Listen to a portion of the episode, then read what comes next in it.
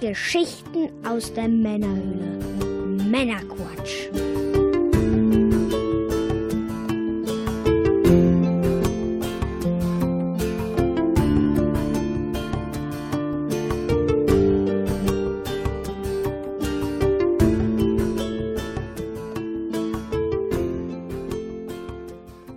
Willkommen, willkommen. Willkommen zum Männerquatsch, dem Podcast für Männer und coole Frauen.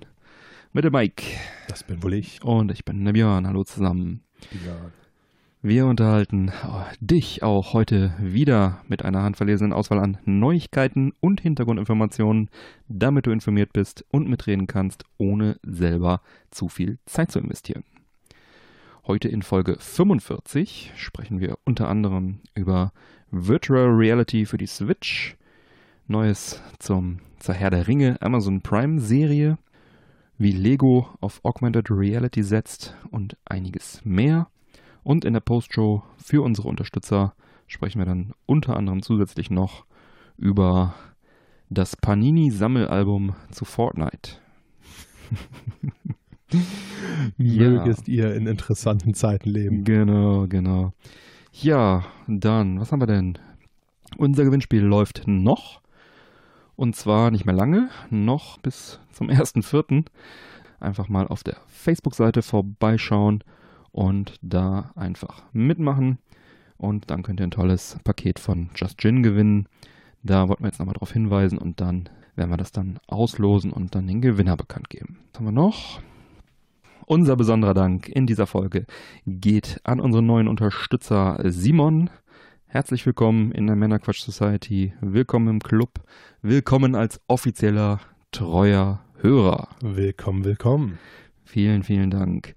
Du hast den Weg ja schon zu Discord gefunden. Da haben wir dich ja schon auch äh, geedit mit deinem verdienten äh, Zugang zu den äh, Unterstützerkanälen. Ja, der Discord füllt sich, ne? Ja, das, ist, wird, das macht richtig Spaß im Tatsächlich. Discord. Jeder, der da noch nicht drin ist, kommt gerne rein. Auch die Kanäle, die für jeden sichtbar sind, sind auch äh, ganz gut gefüllt und äh, ich schaue immer sehr gerne rein. Also weißt du, was ich ja tatsächlich ein bisschen bereue? Was denn? Erinnerst du dich noch daran, als wir zusammen mit äh, Discord-Unterstützung uns hier den Ghostbusters Frauenversion angucken wollten? Ja, das wäre eigentlich cool gewesen. Ne? eigentlich wäre das total cool gewesen. Ich bereue das echt tatsächlich ja, noch, das wir so dass wir das nicht gemacht haben. Live bei Discord irgendwie gucken können. Ne? Also beim nächsten Mal äh, ja. machen wir den War ein guter Hinweis, kam auch, auch von Discord, dass der irgendwie an dem Tag lief. Ne? Ja. Mega. Ja, bevor wir jetzt dann in die Sendung starten, Mike, was genießen wir heute? Oh, wir genießen heute eine Brause. okay. Wie es äh, mein Großvater genannt hätte. Ja. Ein äh, Ginger Ale aus dem Hause Rasenballsportverein. Bitte? Rasenballsportverein Leipzig. Kein Fußballfan? Nee. RB Leipzig? Machen aus dem? Hause Red Bull. Ach, Red Bull. Er doch.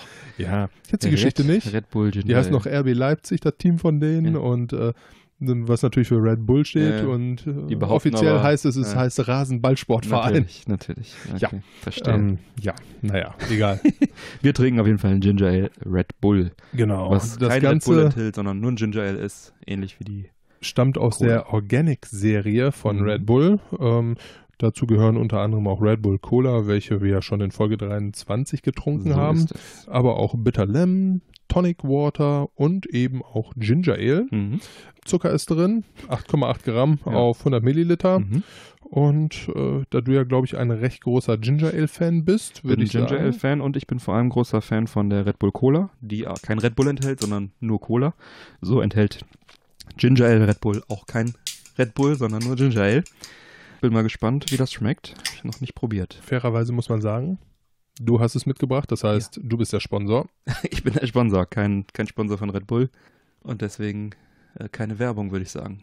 Und deswegen auch eine ehrliche Meinung jetzt gleich. Sowieso. Selbst wenn wir Geld kriegen würden, würden wir unsere ehrliche Meinung sagen. Ich würde kein Geld annehmen, wenn wir nicht unsere Meinung sagen dürfen. Ich schon. Wisst ihr Bescheid. ja, dann mal Prost. Prost.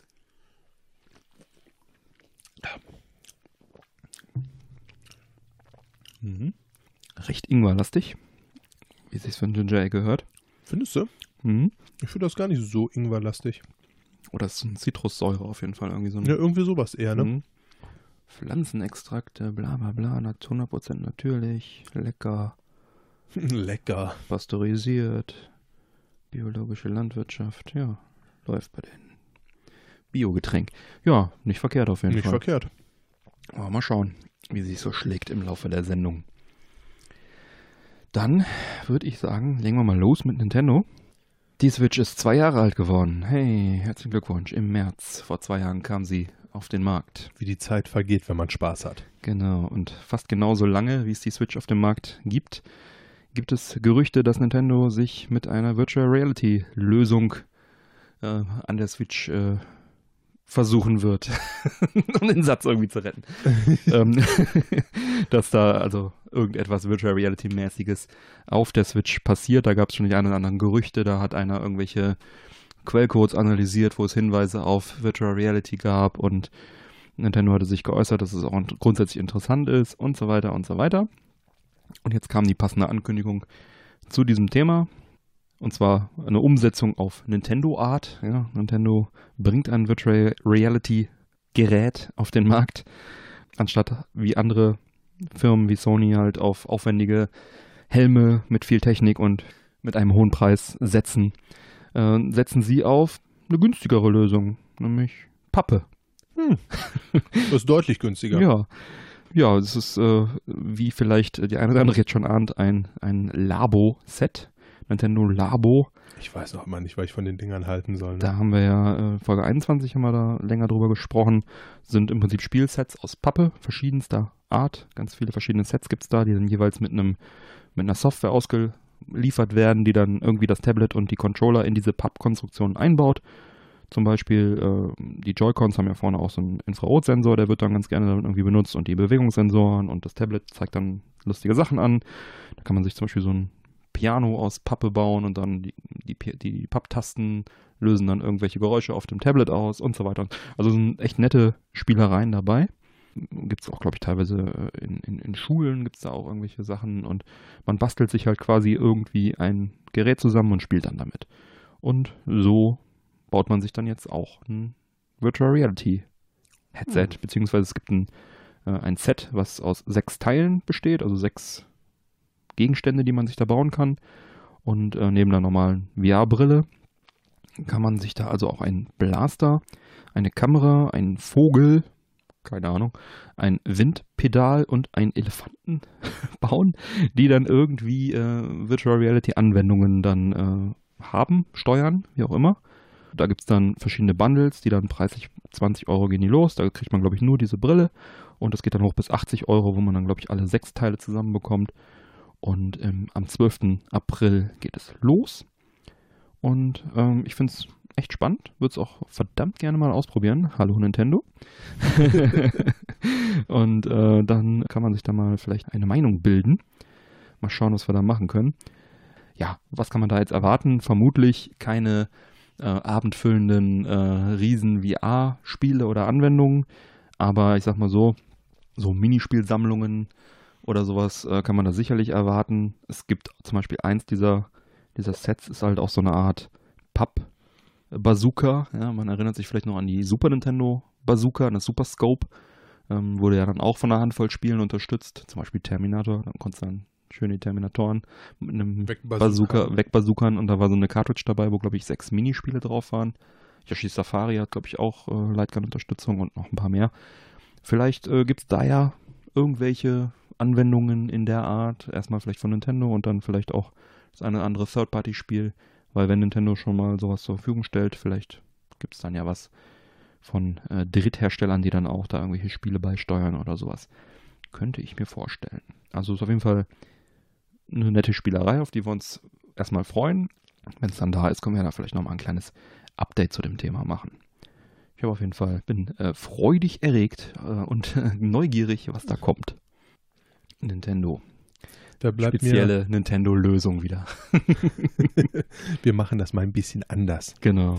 Sag mal, Björn, kann man eigentlich eine Firma wie Nintendo noch sympathischer machen? Und bei Nintendo ist das fast nicht möglich. Und dennoch geben sie sich richtig Mühe, es zu tun. Ähm, Was haben sie getan? es ist tatsächlich äh, ja schon fast unglaublich, Mhm. was ich da gelesen habe. Und zwar hat Nintendo ja ähm, auch einige Free-to-Play-Spiele. Mhm. Diese Free-to-Play-Spiele haben So, äh, Mobile Games, ne? Mobile Games, Genau, haben wir ja auch schon mal drüber Genau. gesprochen. Das eine oder andere Mal, ja. Ja, und äh, diese Mobile Free-to-Play-Games haben natürlich trotz alledem die Möglichkeit, Mikrotransaktionen Genau. Ja. zu tätigen. In-App-Käufe, so wie es Genau, bei Free-to-Play-Spielen bei. Die eigentlich allen. Free-to-Play-Spielen ist und lädt was ja auch mittlerweile einfach ein riesiges Business ist, weil die Leute Ja. da richtig viel Geld reinstecken und äh, das Ganze ja auch immer so ein bisschen in Verruf, Verruf geraten ist, nicht ganz zu Unrecht, Mhm. weil man dann irgendwelche Lootboxen bekommt Oder und, manche übertreiben es einfach. ne, Ne? und da dann auch oftmals nicht so diese Drop-Chance hat und und und. Es wird viel Genau. Geld reingesteckt und ja, lange Rede, kurzer Sinn. Bei Nintendo ist das Ganze auch möglich Mhm. bis Nintendo selbst dann gesagt hat zu den äh, Studios, welche diese Free-to-Play-Spiele produzieren, Mhm. Schaltet doch mal bitte einen Gang runter. Aha. Wir wollen damit jetzt nicht so riesig viel Geld verdienen, wir wollen eher unsere Marke damit bekannt machen. So berichtete es zumindest das Wall Street Journal Mhm. So und äh, Insiderkreise irgendwie, ne? Die haben ja, ihre in Berufung auf Insiderkreisen, aber ja. ich sag mal, das Wall Street Journal wird da sicherlich auch äh, keine schlechte Quelle sein, um Ja. hier zu glauben an der Stelle. Ja. Ja, es gab nämlich tatsächlich ein Spiel, was da so ein bisschen in die Kritik gekommen ist. Das war Dragalia Lost von Cyber Agent Inc. Mhm. Das war das gesprochen. Produktionsstudio. Mhm.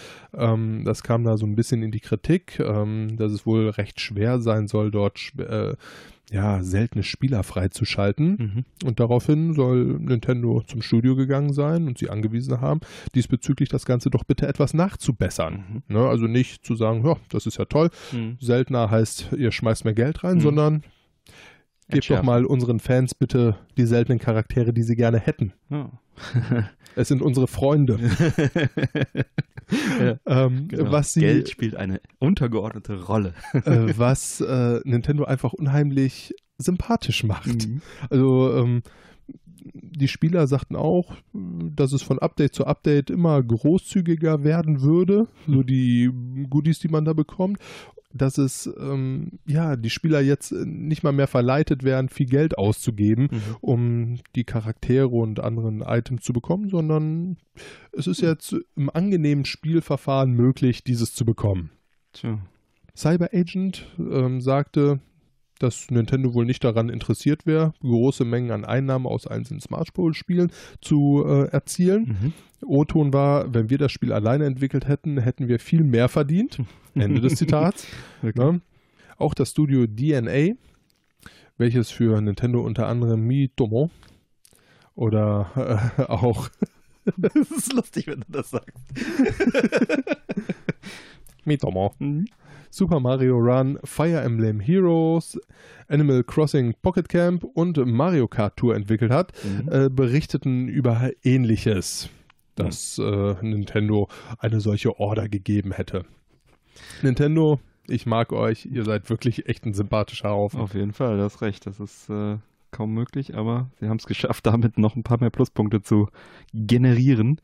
Ja, gibt ja viele, wie du sagtest, Studios, die gerade bei Mobile Games da doch ein bisschen übertreiben Ja, absolut. und da an der Schwierigkeitsgrad-Schraube äh, Schraube drehen. Und ja, Nintendo hat halt andere Prinzipien. Dahin liegt halt der gute Ruf und das, äh, der Spaß der Spieler dann doch irgendwie am Herzen. Und Das ist total skurril eigentlich. Ne? das ist schon eine geile Sache. Und trotzdem machen sie ja gut Gewinn. Also sie haben ja mit ihren Smartphones 2018, zweitens mit ihren Smartphone Games, Entschuldigung, 2018 äh, ca. 350 Millionen Dollar umgesetzt, ne? Nur mit Mobile Games. Und das sind da, glaube ich, nur vier Stück momentan.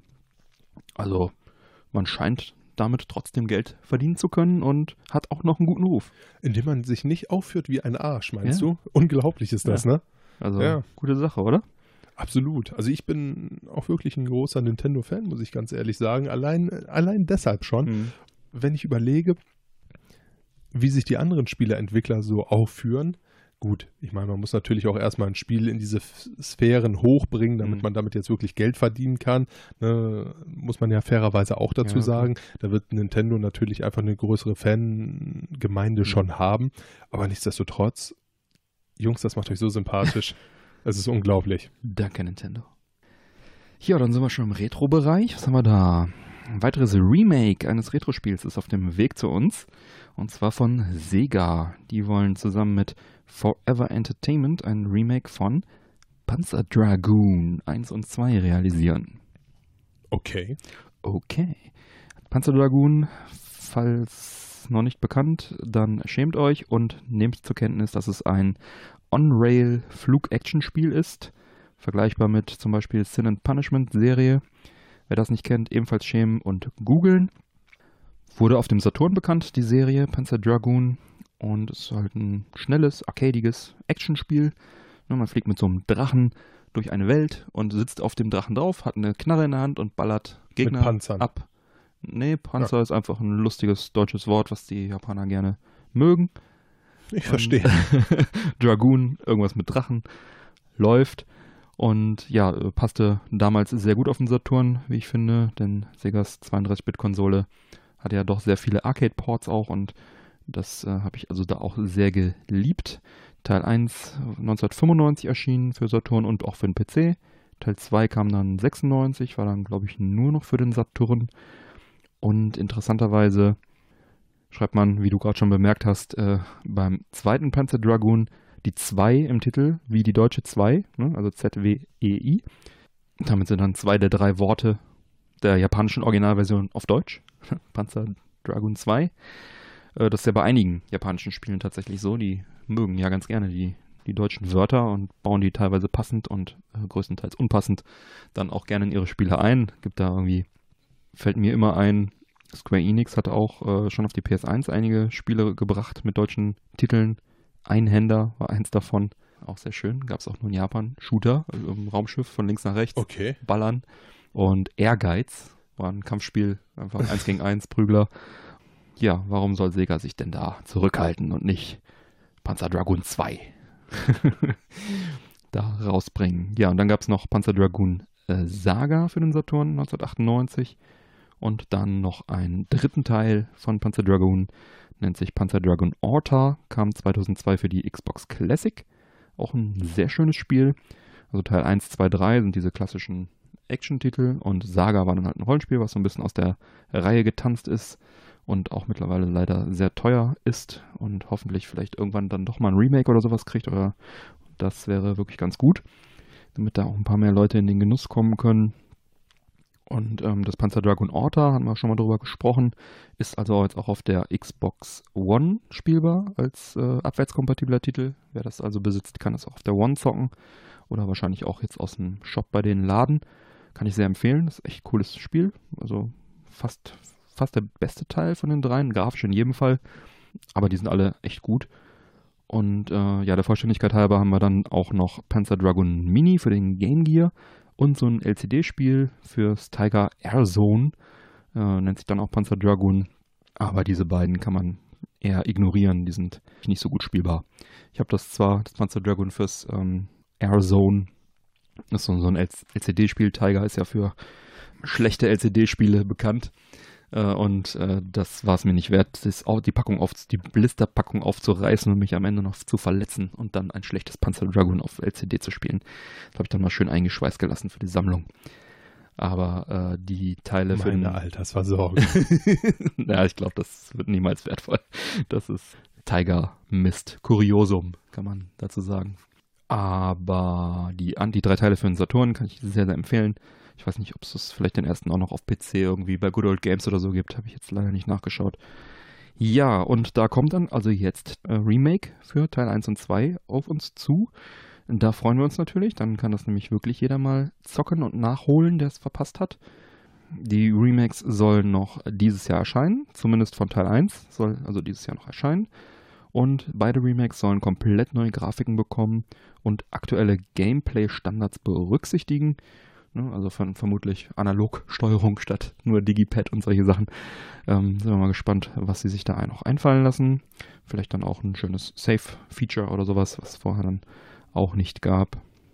Ja, und wie gesagt, das Orta kann ich auch jedem empfehlen auf der Xbox Classic. Sega hat ja die Xbox Classic ganz gut unterstützt damals mit, ich glaube, knapp 90 Spielen insgesamt. Und das ist Das ordentlich. war, äh, war so ein bisschen der Dreamcast-Nachfolger für sie, weil ähm, so wie ich das in Erinnerung habe, war sogar kurz im Gespräch, dass man äh, Dreamcast-Spiele auf der Xbox spielen können sollte. Ähm, das ist dann daran gescheitert, dass Sega darauf bestanden hat, dass sie auch die Online-Funktionalität beibehalten, was dann äh, Microsoft nicht wollte. Äh, so viel zur Urban Legend. Und deswegen gab es dann keine Abwärtskompatibilität und dann hat äh, Sega aber trotzdem die, die, Xbox Classic sehr stark unterstützt, weswegen ich die Xbox Classic ganz gerne mag. Ja, und ich freue mich auf die Remakes, beziehungsweise das erste Remake, was dann dieses Jahr noch erscheint. Plattformen sind auch noch nicht bekannt, aber ich nehme an, wir werden da in Kürze mehr erfahren, denn äh, das wurde auch angekündigt, dass da jetzt in Kürze dann weitere Infos folgen werden. Und ja, Panzer Dragoon mal wieder zocken. Warum nicht? Habe ich Bock drauf. Na dann, ab geht er. Ja, was hast du noch, Mike? Ja, in Folge 38 sprachen wir bereits über den Mega SG, mhm. den Mega Drive FPGA Nachbau. Mhm. Der Sega-Spieler auf dem äh, ja, HDTV im Endeffekt möglich macht. Mhm. Und in Folge 34 sprachen wir auch über das unveröffentlichte Mega Drive-Spiel von DICE mit dem Arbeitstitel Project Hardcore. Ja, richtig. Jetzt wurde bekannt, dass auf jedem Mega SG eine fertiggestellte Version von Project Hardcore vorinstalliert sein soll. Mhm. Aus Lizenzgründen äh, wird das Spiel allerdings Ultracore, äh, Ultracore heißen. Was ist krasser als Hardcore? Ultracore. Ultracore. ja, geht ab. Da ist läuft bei euch. Ja, cool. äh, sehr coole Sache. Auf dem Super NT äh, der Nintendo FPGA-Variante des Mega SG lag ja eine erweiterte Version von Super Turrican bei, mhm. Wie wir äh, bereits in Folge 19 berichteten. Mhm. Daher bieten sich auch für Sega-Fans eine besondere Anreiz, äh, die Hardware sich einfach mal zuzulegen. Ja, voll gut. Dann hast du dann ein bisher unveröffentlichtes Mega Drive-Spiel quasi eingebaut in dein Mega SG. Das ist ja echt nicht verkehrt. Ja, das hat viel Schönes, ne? Ich hoffe natürlich weiterhin, äh, dass Project Hardcore bzw. Ultracore auch als physische Version kommt, ne, auf Cartridge, irgendwas für ein Mega Drive oder zumindest äh, irgendwie auf Modul vielleicht für die Switch oder so. Aber ähm, wenn ich mich recht erinnere, hat Sony da auch irgendwie ihre Finger mit drin, deswegen wird es wahrscheinlich dann eher auf PS4 kommen. Aber ja, auf jeden Fall eine feine Sache, dass wir das in irgendeiner Form kriegen werden. Ich bin mir sicher, dass es da noch weitere Releases geben wird. Ich befürchte nur fast, dass es vielleicht nur digitale Releases sein werden, aber wir warten es ab. Ich freue mich, dass das dabei liegt. Eine gute Sache. Ja, absolut. Und wer das Ganze sich schnappen möchte, beziehungsweise sich den Mega SG schnappen sollte, mhm. im April diesen Jahres wird das Ganze erscheinen und kann ja auf der offiziellen Seite aktuell für 189 Dollar plus Shipping bestellt werden. Mhm. Äh, sollte der ein oder andere daran Interesse haben, würde ich sagen, knallen wir euch den Link einfach mal auf unsere Website. Genau, in die Show Notes. Da könnt ihr dann anklicken. Dann haben wir an dieser Stelle wieder ein herzliches Dankeschön zu sagen an alle unsere Unterstützer. Danke. Vielen Dank. Unterstützung ist uns sehr wichtig. Unser Ziel ist zunächst die laufenden Kosten zu decken, um das Projekt dann auch langfristig erhalten zu können. Und wenn auch dir dieser Podcast gefällt, dann kannst auch du uns mit einem monatlichen Beitrag unterstützen. Momentan haben wir immer noch das limitierte Early Bird Unterstützerangebot. Da bekommst du alle Inhalte des 6-Dollar-Tier des offiziellen treuen Hörers für nur 2 Dollar solange der Vorrat reicht. Uh. Ist auf Stückzahl limitiert, nicht auf Zeit. Ja, und als offizieller treuer Hörer hast du dann natürlich viele extra Würstchen, die du dann bekommst, nämlich zeitexklusive Sonderfolgen, alle Bonusfolgen direkt aufs Handy, in den Unterstützer RSS-Feed, in den persönlichen Unterstützer RSS-Feed. Und dann danken wir dir auch in der Sendung noch persönlich. Und dazu bekommst du noch unser Filetstück her, die Pre- und die Post-Show. Und zwar in jeder neuen Sendung sprechen wir also vor der Sendung, quatschen wir uns ein bisschen warm und dann haben wir noch in der Post-Show. In der ich unter anderem einen Witz erzähle. einen sehr beliebten äh, Witz des Monats von Mike und noch zusätzliche Themen, noch meistens eher so lustige Themen dabei. Da ist dann alles noch ein bisschen Extended Content sozusagen. Das sind immer so pro Folge nochmal so 20 bis 30 Minuten exklusiver Content für unsere Unterstützer. Und als wäre das noch nicht genug, erhältst du auch dann zusätzlich noch Zugang zu unseren Unterstützer Discord Channels. Das sind zusätzliche Channels in unserem offiziellen Discord Account. Die normalen Channels kann also jeder beitreten. Ja, dazu rufen wir euch auch auf. Tut das. Könnt ihr gerne mitquatschen, mitdiskutieren. Und die Patreon-Unterstützer bekommen dann halt noch ein paar Channels zusätzlich. Ja, und vielleicht hast du jetzt auch Lust bekommen, uns zu unterstützen. Wir würden uns sehr freuen. Allen aktiven Unterstützern nochmal ein herzliches Dankeschön an dieser Stelle. Danke. Ja, und jetzt bin ich schon wieder dran hier. Und zwar sprechen wir über die Xbox Live Games with Gold im März 2019. Dann sag mir doch mal, gibt es da etwas, was mich interessieren könnte? Das kommt drauf an. Also bei der PlayStation habe ich mir schon was gedownloadet. Oh, ja, PlayStation kommt ja auch gleich dran. Ich fange einfach mal an mit den Xbox One-Spielen, beziehungsweise nochmal der Hinweis, Games with Gold sind äh, wie bei der PlayStation die PS Plus-Spiele, monatlich kostenlose Spiele. Wenn man Mitglied ist von diesem Service, kann man sich die kostenlos runterladen. Und auf der Xbox One haben wir ein Spiel, äh, wessen, des, dessen Name ich ein bisschen seltsam finde. Das heißt Abenteuerzeit Piraten der Enchiridion. Das ist ein Action-Adventure zu so einer Cartoon Network-Serie, die ich nicht kenne. Cell-Shading Look. Äh, ich habe das Spiel aber auch schon mal im Rahmen meiner Wii U-Komplettsammlung gekauft oder zumindest einen Vorgänger davon. Habe ich auch nicht gespielt. Ähm aber äh, laut, äh, laut einschlägiger Presse habe ich da auch nichts verpasst. Denn die Optik erinnert zwar an Zelda Wind Waker, ist aber wohl Spielspaß technisch eher im unteren Mittelfeld. Für Hardcore-Fans der Serie vielleicht interessant, aber ähm, soll wohl recht eintönig und langweilig sein. Ich denke, das äh, muss man nicht unbedingt gespielt haben. Aber das nächste Spiel, ebenfalls für die Xbox One, ist da schon ganz anderen Kalibers, nämlich Plants vs. Zombies Garden Warfare 2. Nicht das 2D-Spiel, was es auch für iOS gibt, sondern ein Arcade 3D Multiplayer-Shooter im Plants vs. Zombie-Universum. Da kann man also alleine oder im Koop mit den Pflanzen äh, in einer großen Welt halt gegeneinander zocken. Und äh, das ist wohl eine äh, richtige Spaßgranate. Ich habe es auf der Gamescom mal gespielt. Vor zwei Jahren, glaube ich, kam es raus. Ähm, das macht echt Spaß. Besonders, weil man es halt auch im Koop spielen kann und weil man es auch alleine spielen kann. Vielen Dank dafür. Also nicht nur die äh, reinen Multiplayer-Leute werden da ange, angesprochen. Und ja, ich meine, für Umme kann man sich das mal angucken. Und dann haben wir, das ist so ein bisschen mein Highlight diesen Monat, Metal Gear Rising Revenge. Das ist ein Metal, hört. Metal Gear Spin-off von den Bayonetta-Machern. Okay. Platinum Games. Action, Spiel auf hohem Niveau, ja, und äh, muss nicht immer schleichen sein, auch wenn es Metal Gear ist. Und ja, da kämpft man sich durch Gegnerscharen. Ein bisschen wie Bayonetta, ein bisschen wie Metal Gear. Und äh, ja, da kann ich nur zu raten. Ähm, ich könnte mir vorstellen, dass vielleicht ein paar Metal Gear-Fans da nicht so viel mit anfangen können, aber nichts Genaues weiß man nicht. Ich finde es auf jeden Fall ganz cool, dass da mal ein bisschen mehr auf Action gesetzt wurde. Und dann haben wir noch ein Xbox Classic-Spiel, und zwar Star Wars Republic Commando.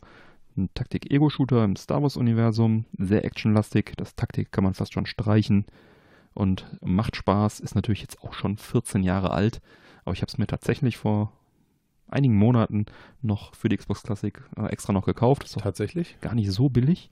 Ähm, also ist auch nicht Mhm. mega teuer, aber irgendwie so, weiß ich, 25 Euro oder so habe ich dafür schon hingelegt. Und jetzt kann man es einfach kostenlos dann hier auch nochmal anzocken. Ja, ich denke mal für Star Wars-Fans, die gerne mal irgendwie ein bisschen ballern, ist das auch heute noch interessant. Aber man darf natürlich jetzt keinen aktuellen Standard erwarten. ne? Ist halt ein, ein Retro-Spiel schon mittlerweile. Man kann einen Wookie mehrfach rasieren, aber nur einmal häuten. Ja, so ist es. Und, und dann haben wir noch, genau, Crackdown. Crackdown 1 war ja letztes Mal kostenlos, so ein bisschen als Werbemaßnahme verfügbar. Und jetzt kann man sich auch Crackdown 2 für die 360 kostenlos runterladen. Crackdown 3 ist ja jetzt für die Xbox One und die PS4 frisch erschienen. Und Crackdown Das gibt es 2 am nächsten Monat. Genau, war zumindest jetzt zum Zeitpunkt der Aufnahme kostenlos. Vielleicht dann immer noch. Und ansonsten ist das jetzt auch einer der abwärtskompatiblen Titel. Und äh, da gibt es noch ein paar mehr, die jetzt abwärtskompatibel auf der Xbox One spielbar sind. Und zwar Xbox 360-Titel Lost Planet 1 bis 3. Oh, die wollte ich immer mal zocken tatsächlich. Ja, der erste Teil ist auch, glaube ich, sehr gut und die wurden dann so ein bisschen immer schlechter, soweit mit jedem Teil, habe ich so, was ich so in Erinnerung habe. Den ersten, äh, ja, da hatte ich auf jeden Fall auch Spaß mit, aber es ist jetzt auch schon echt lange her wieder. Hast du die zufällig irgendwo rumfliegen? Mit Sicherheit, ja. Können wir gleich mal gucken. Ein guter Mann. Ja. Auftrag erkannt. Sehr gut. Dann haben wir Resident Evil Code Veronica X. Sicherlich ein gutes Spiel. Code Veronica war ja ursprünglich auf Dreamcast veröffentlicht worden und dann später auch für GameCube und PS2 und andere Konsolen. War das erste äh, Resident Evil, was nicht auf vorgerenderte 2D-Hintergründe gesetzt hat, sondern auf 3D-Kulissen mit Polygonen und so weiter. Und äh, ein sehr guter Teil der Serie ist jetzt auch abwärtskompatibel. Hydrophobia, Marathon, äh, Durandal, The King of Fighters 8, Orcs Must Die, Lego Das Batman cool. 2 und welches? Ox Must Die. Ja, Das ich habe habe ich auf dem PC gezockt. ich hab da damals eine Demo von gezockt auf 360. Äh, war es nicht ein Arcade? 360 Arcade-Spiel? Das ist auch mal ganz witzig. So. Das hat richtig Bock gemacht, ja. ja. So kurz was zu sagen, oder? Nö. Nö. Hat einfach Bock gemacht. Hat- Ja, tatsächlich. Also ist jetzt kein hervorragendes, übertriebenes Spiel. Im Endeffekt äh, ist das so ein bisschen Third Person. Man muss Orks töten Mhm.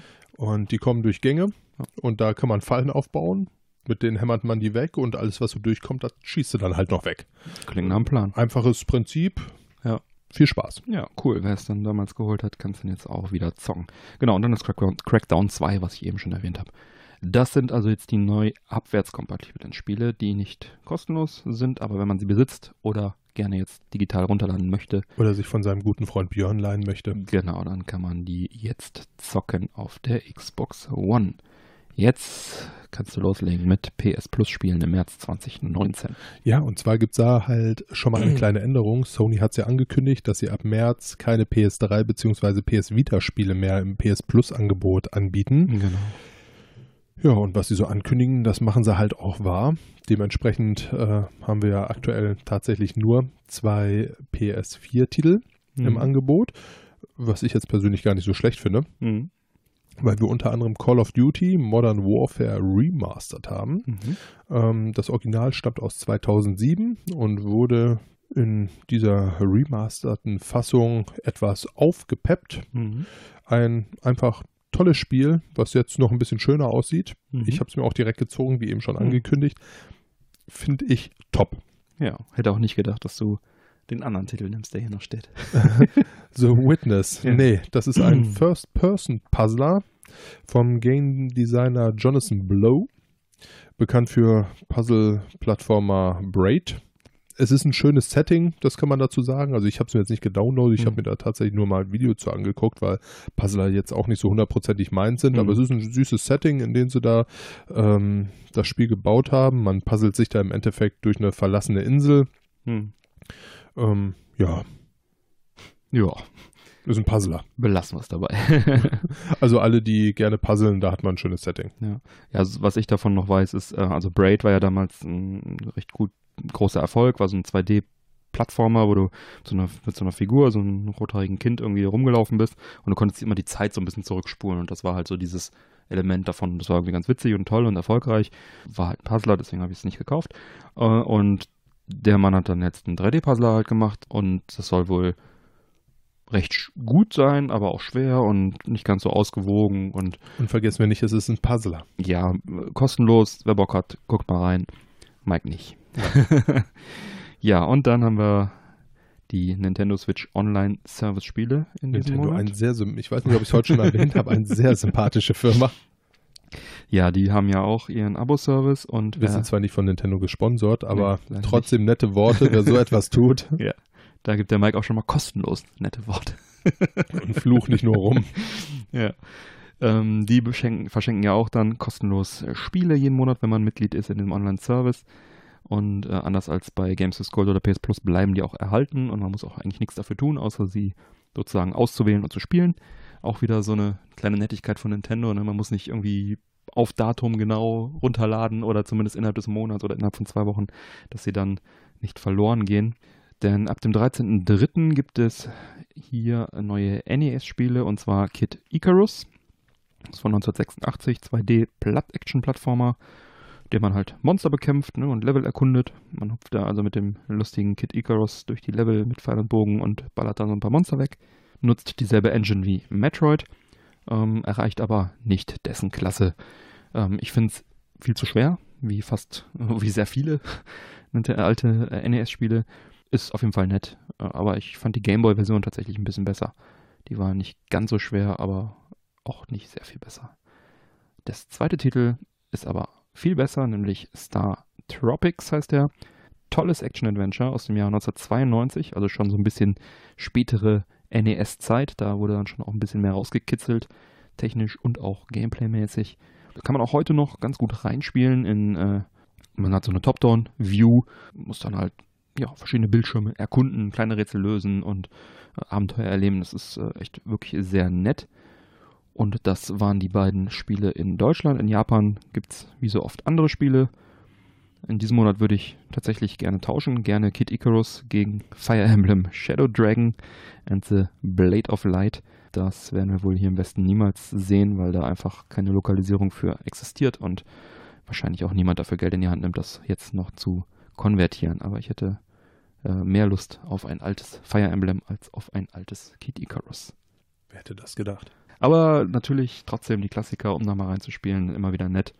Und ja, wir hoffen ja, dass Nintendo bald dann auch mal da auf Super Nintendo-Spiele umschwenkt in ihrem Online-Service.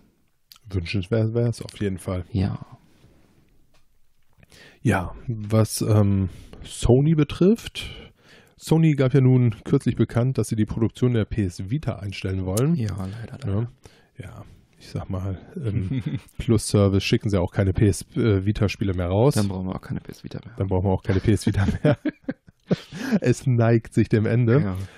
Ja, demnach ist es dann auch nicht mehr möglich, äh, seine Spiele auf die PS äh, Vita zu streamen. Mhm. Ja, da fällt dann auch mal wieder eine schöne Möglichkeit weg. Äh, da ist jetzt allerdings für Ersatz gesorgt. Und zwar ist es nun möglich, seine PS4-Spiele auf iOS zu streamen. Hm, cool. Ja, und das Ganze funktioniert mit der PS4 Remote Play App, Mhm. welche man im Store bekommt von Apple. Mhm. Ähm, Dem sogenannten App Store. von meinem guten Freund. äh, Sehr gut. hierzu sei auch in der letzten Folge erwähnt, äh, in der ich erzählt habe, wie man via Remote seine PS4-Spiele auf dem PC streamen kann. Ja, ne, Im Grunde, im Prinzip, genau, ne? im Grunde ist es auch äh, ansonsten jetzt nicht wirklich viel anders, nur dass man es halt dann auf sein iPad streamt. Mhm. Ähm, die PlayStation muss dabei auf Version 6.5 aktualisiert sein Mhm. und sein iPhone, iPad auf iOS 12.1. Mhm. Das ist die Voraussetzung dafür. Da müssen beide sich im selben WLAN befinden. Mhm. Ja, ähnlich halt auch wie beim PC, Genau. schon erwähnt. Ja, eine winzig kleine Einschränkung gibt es bei der ganzen Geschichte. Man hat die Möglichkeit zum einen, die Touch Controls auf dem iPhone bzw. iPad zu benutzen. Das will ja. Den äh, DualShock 4 Controller kriegt man leider Gottes nicht angeschlossen. Allerdings, wenn man einen Apple-fähigen Bluetooth-Controller besitzt, Mhm. hat man die Möglichkeit, diesen anzuschließen und darüber zu spielen. Ähm, ja, in gewisser Weise reagiert Sony damit äh, sicherlich im Kleinen auf die X-Cloud. Ne? Über Microsofts kommendes Streaming-Dienst sprachen wir auch schon. In Folge 43, meine ich, war es. Genau. Auf äh, einigen Mobiltelefonen von Sony kann man auch schon mit der Remote Play App spielen. Das sind ja Android-Telefone. Also die App gibt es noch nicht im Android Store. Aber auf diesen Sony, ich glaube Z3, Z6, keine Ahnung, auf diesen Sony-Geräten ist diese App vorinstalliert. Damit geht es also auch zusätzlich noch. Wäre jetzt kein Kaufgrund für Ja. mich. Nö, aber wenn man jetzt äh, eh irgendwie Sony-Handy hat oder so dann, und das vielleicht noch nicht wusste. Unwahrscheinlich, ne? Ja. Ja, ach, nichtsdestotrotz Ja. äh, möchte ich mal sagen, geht das Ganze auf jeden Fall in die richtige Richtung. Ja. Ich finde das Ganze gar nicht verkehrt, wenn Ja. man so aus einer Kombination von PlayZ und iPad und ja gut, auch wenn es momentan halt ein Bluetooth-fähiger Controller ist, Ja, da gibt es ja auch welche, die Ja. dann so ähnlich aussehen, die Ja, dieselben Knöpfe ne? haben und so, ne? ähm, das Ganze macht dann halt irgendwie ja doch so ein bisschen das iPad zur Switch. so ein bisschen. Ne? Ähm, auch. Ja, einfach Second Screen zu nutzen, ne? ist ja sicherlich eine nette Option. Ja, ist nicht verkehrt, ne? Ja. Kannst einen Fernseher- Film laufen lassen, neben deiner Genau. Frau sitzen, trotzdem zocken. Genau. Ja. Dafür ist es, glaube ich, echt gut. Dafür ist die News auch, glaube ich, wertvoll. Also wer ein iPad hat und ausweichen muss auf den Second Screen, der kann das dann jetzt tun. Gut, aber Relativ komfortabel. genau. Aber das hatten wir ja letzte Sendung auch schon mit dem PC. Das ist ja dann so eine ähnliche Nummer, ne? Ja, wir Genau. mussten ausweichen. Ach ja. Schon sind wir im Tech-Bereich. Lego will in Zukunft stärker auf AR setzen. AR steht für Augmented Reality und sorgt über ein elektronisches Gerät, wie zum Beispiel das Smartphone, für eine erweiterte Realität. Wer hätte es gedacht? so wird zum Beispiel die Realität via Kamera auf dem Display angezeigt und die dann durch eine digitale zweite Realität erweitert. Ja. Da gibt es ein ganz frühes Beispiel, das äh, hatte ich früher äh, auf äh, Siemens Handys, war ein Spiel eingebaut, das hieß Moskitos. Ja, da musste man einfach mit der Kamera im Raum Moskitos finden und abschießen oder zerklatschen, keine Ahnung. Und äh, besonders hilfreich dabei war ein sogenannter Drehstuhlcontroller. Man hat sich auf einem Bürostuhl gesetzt und dann um, schnell umhergedreht. Oh, das ist verrückt. Ne? Das war ein crazy Smartphone-Spiel. Das ist eine sehr frühe Augmented Reality-Anwendung sozusagen. Der 3DS hat ja auch sowas eingebaut. Da gibt es äh, so Spielchen, wo man irgendwie so kleine UFOs irgendwie abschießen muss oder so. All diese Sachen gehen in die Richtung. Ja, und äh, Lego hat das also auch schon seit einiger Zeit in ihren Katalogen. Mhm. Da ähm, nutzen sie also auch schon Augmented Reality. Viele wissen es nicht. Äh, ich zum Beispiel auch nicht. Ja, äh, ich finde es, äh, hatte ich dir ja gezeigt im Vorfeld. Ich finde es immer sehr witzig. Du hast also deinen normalen Papierkatalog aus dem Spielwarengeschäft, aus dem Smith Toys zum Beispiel dass es kein Toys R Us mehr gibt in Deutschland. Das macht mich traurig irgendwie. Der Name ist auch echt ein bisschen umständlich. Dann schnappt man sich also den Papierkatalog, schlägt die äh, Seiten auf und da gibt es dann so kleine Marker. Natürlich muss man vorher die äh, entsprechende Lego-App auf seinem Gerät geladen haben, zum Beispiel aufs Handy. Und dann scannt man diese Marker ein und dann kommen aus dem Katalog heraus die Spielsets und erwachen zum Leben und sind animiert mit Sounds und teilweise äh, kann man dann auch nah ranzoomen und die in 3D sozusagen betrachten.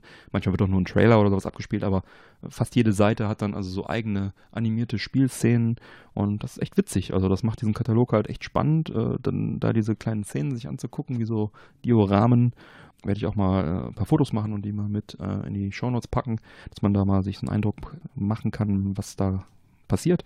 Und äh, ja, wie gesagt, beim nächsten Spielwaren Handel äh, besucht, dann äh, schnappt euch mal so einen Katalog, nehmt den mal mit und haltet das Handy mal drauf, beziehungsweise ladet euch erst die App dafür runter. Das ist äh, wirklich sehr, sehr nett anzusehen. Das gibt es auch schon seit einigen Jahren, machen die das schon. Und äh, trotzdem hat noch nicht jeder davon was gehört. Also für mich war es auch komplett neu, muss ich sagen. Und ich war total begeistert, als du es mir gezeigt hast. Ne? Ich, das ist äh, echt witzig, so einfach so. Bin jetzt äh, zwar auch in der Lego-Szene nicht so riesig aktiv, muss ich zugeben. Klar.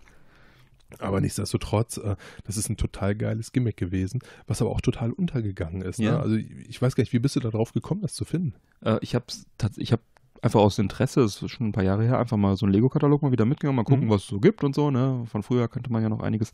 Und dann habe ich halt diese Marker da gesehen und denke mir, was ist das? Ne? Geguckt und hinten im Heftchen stand dann drin, hier App runterladen und dann entdeckt. Also durch Zufall im Prinzip. Hätte man, hätte man vielleicht mal vorne drauf drucken sollen, ne? Ja, vielleicht haben sie es beim ersten, das, das ist jetzt wirklich schon Jahre her, also das ist mindestens zwei Jahre, drei Jahre her. Vielleicht haben sie es auf den ersten Katalog vorne drauf gedruckt und dann irgendwann nicht mehr.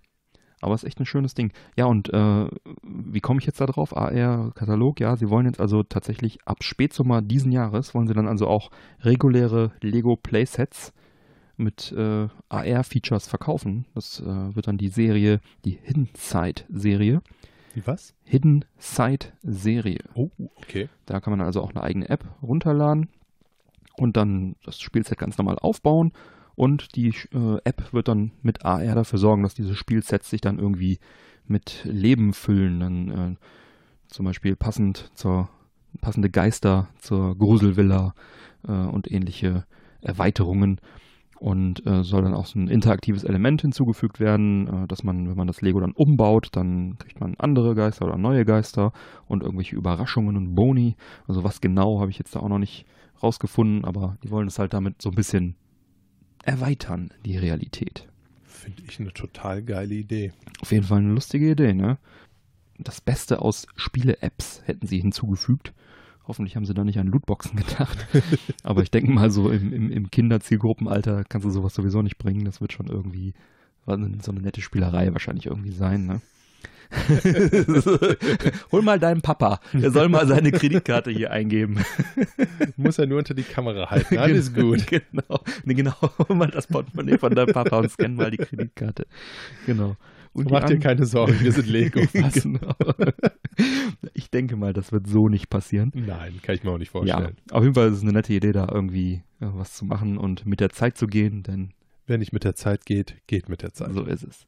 Das klassische Lego kam zwar jetzt viele Generationen ohne sowas aus, aber äh, Lego Auch viele Generationen kamen ohne so etwas aus. Genau, und Lego ist ja eigentlich dafür bekannt, dass sie immer irgendwie ein bisschen die Kleinigkeiten dann der technischen Innovationen äh, aufgegriffen haben, äh, sei es jetzt äh, von Steinzeit-Lego zu äh, Sirenen oder Sounds. Äh, Im Lego gibt es ja jetzt auch schon sehr viele Jahre. Ne, und dann ist das, denke ich mal, einfach der nächste logische Schritt. Und äh, ja, entsprechende Apps dazu wird es dann äh, für Android und iOS geben, sobald diese Sets auch erhältlich sind im Spätsommer. Und äh, ja, Lego-Katalog auf jeden Fall äh, Empfehlung, auch weil kostenlos und lustig. Dann, was diese Spielsets dann letztendlich können, da bin ich mal gespannt, wenn dann vielleicht mal erste Bewegtbild-Reviews davon auftauchen. Absolut. Ja, auf jeden Fall eine nette Idee. Ja, dann bleiben wir doch einfach ein bisschen bei AR. Und zwar hat auch äh, Microsoft in Sachen Augmented Reality Mhm. einiges äh, an den Start gebracht. Mhm. Und zwar seit 2015 sind sie mit der HoloLens AR-Brille auf dem Markt. Mhm. Die Brille ist aufgrund des hohen Preises von 3.300 Euro für die Entwickler, Entwicklerversion und für 5.500 Euro für die Consumer-Version momentan nur für die Industrie so und Forschung wirklich interessant, Mhm. möchte ich mal behaupten. Das ist ja doch äh, ja, ordentliche Stange Geld, die man da in die Hand nimmt. Nichts, was man mal eben so in den Einkaufswagen legt, wenn man eine Playsee nach Hause fährt. Ne? Nein, absolut nicht. Oder eine Xbox in dem Fall, Microsoft. Aber trotzdem äh, gibt es da wohl auch einige wenige Spiele, wie Mhm. wir auch schon in Folge 35 darüber berichteten, ähm, schon mal ganz kurz angesprochen hatten. Auf dem äh, Mobile World Congress in Barcelona stellte Microsoft nun ihre verbesserte HoloLens 2 vor. Mhm. Sie ist kleiner, leichter, hat verbesserte Finger- und Gestenerkennung, vergrößertes Sichtfeld und äh, ist ein wenig günstiger im Preis. Mhm. Ja, gut, in der Größenordnung ein wenig. Ja, Ne? Zwar leider nicht so viel günstiger, aber ja, ich glaube, für Heimanwender reicht es noch nicht ganz. nicht wirklich. Aber mit 3500 Dollar sicherlich für den einen oder anderen betuchten Heimanwender nicht ganz uninteressant. sagen wir so, die Tendenz des Preises geht in die richtige Richtung, ne? Von 5500 auf 3500 Ja, Dollar, was ja dann nochmal ein Das bisschen kann, ist. kann jetzt Hm. gerne noch mal ein bisschen runtergehen. Ja. Ne? Auf der Messe hatten da die Besucher auch die Möglichkeit, die Brille mal auszuprobieren. Mhm. Das Interesse war soweit riesig Mhm. und die Wartezeiten für Messeverhältnisse enorm. Ja. Ja, ist halt auch echt ein spannendes Stück Technik, gerade wenn es in den Preisregionen und für die Industrie entwickelt wird, dann hat das natürlich dann auch nochmal irgendwie ein paar interessantere technische Gimmicks eingebaut als jetzt so eine Heimversion davon, die ja dann irgendwie immer eine abgespeckte Version ist, ne? Auch allein vom Preis her. Und ja, wie schon mal gesagt, also ich denke, dass wir in Zukunft dann noch eine Menge rund um das Thema Augmented Reality hören werden. Davon gehe ich auch aus. Das wird also- das nächste große Ding werden. Ja, die Möglichkeiten allein im Spielebereich sind halt auch enorm. Ne? Da gibt es ja auch diese Demos, hatten wir ja auch äh, in Folge 35 kurz drüber gesprochen. Da gibt es ein tolles Video von, von Metal Jesus auf, auf YouTube, das ich auch nochmal, äh, haben wir in Folge 35 verlinkt, brauche ich nicht nochmal verlinken. Einfach in die Shownotes von Folge 35 dann reingucken. Ja, also da gibt es sicherlich viele Möglichkeiten. Und äh, Apple hat ja auch nicht umsonst dieses AR-Kit 2, diese, Engine, äh, damit äh, in iOS jetzt äh, integriert und damit technische Voraussetzungen geschaffen, dass iOS-Entwickler dann leicht AR-Apps entwickeln können. Die Lego-App basiert auch auf diesem Prinzip. Ne? Da werden wir sicherlich noch einiges hören in Zukunft. Und ich glaube, Apple hat da auch irgendwas in der Pipeline, Mike, oder? Ja, absolut. Apple scheint das umzusetzen, was Microsoft sich noch nicht so ganz traut. Mhm. Wie aus gewöhnlich äh, gut unterrichteten Kreisen berichtet, soll Apple an einer AR-Brille für Endverbraucher arbeiten. Hui. Ja, tatsächlich. Bei dem Apple AR-Ansatz soll allerdings das iPhone eine große Rolle spielen. Mhm. Dieses soll nämlich äh, ähnlich wie bei der ersten Apple Watch die Rechenleistung und äh, die Internetverbindung übernehmen. Mhm. Microsofts AR-Brille hat dagegen alle Komponenten in der Brille verbaut. Mhm. Äh, bereits ja, 2017 ging Apple ja ähm, auf Shoppingtour und shoppte sich die kanadische Firma VR Vana, Mhm. welche AR- und VR-Headsets herstellt für 30 Millionen. Ja, War es ein Schnäppchen? Weiß man nicht. für Apple sicherlich aus der Portotasche gezahlt. Ja. Zu dem Zeitpunkt ähm, hat VR Vana an Totem gearbeitet. Okay. Das hört sich jetzt erstmal äh, böse an. Äh, das ist ein Head-Mounted Display für Augmented Reality und Virtual Reality. Ah, okay. Ne? Statt eines transparenten Visiers wie bei Microsofts HoloLens setzt Totem zwei OLED-Panels mit Mhm. 90 Hertz und zwei Path-Through-Kameras ein, Okay. um die äh, Umgebung für den Nutzer sichtbar zu machen. Okay. Dadurch kann das Headset auch von VR nach AR und zurückwechseln. Mhm. Es ist also ein Gerät, äh, welches Mixed Reality bietet. Aber ganz ehrlich, ich glaube, dann hast du immer einen kleinen Leck drin, wenn du ein Kamerabild vor dir hast. Weil du hast ja bei VR durch diese, dadurch, dass du dich in einem eigenen Universum sozusagen äh, befindest und dein Körper aber das nicht spürt, hast du ja immer diese, diese Motion Sickness-Geschichten. Und wenn Ja. du jetzt eine Kamera hast, auch wenn die mit 90 Hertz synchronisiert wird, du hast ja immer so dann einen ganz kleinen Versatz. Ne? Wenn du deine iPhone-Kamera Ja, rumschwenkst, hast, du ja auch mal Ja, einen minimalen Versatz.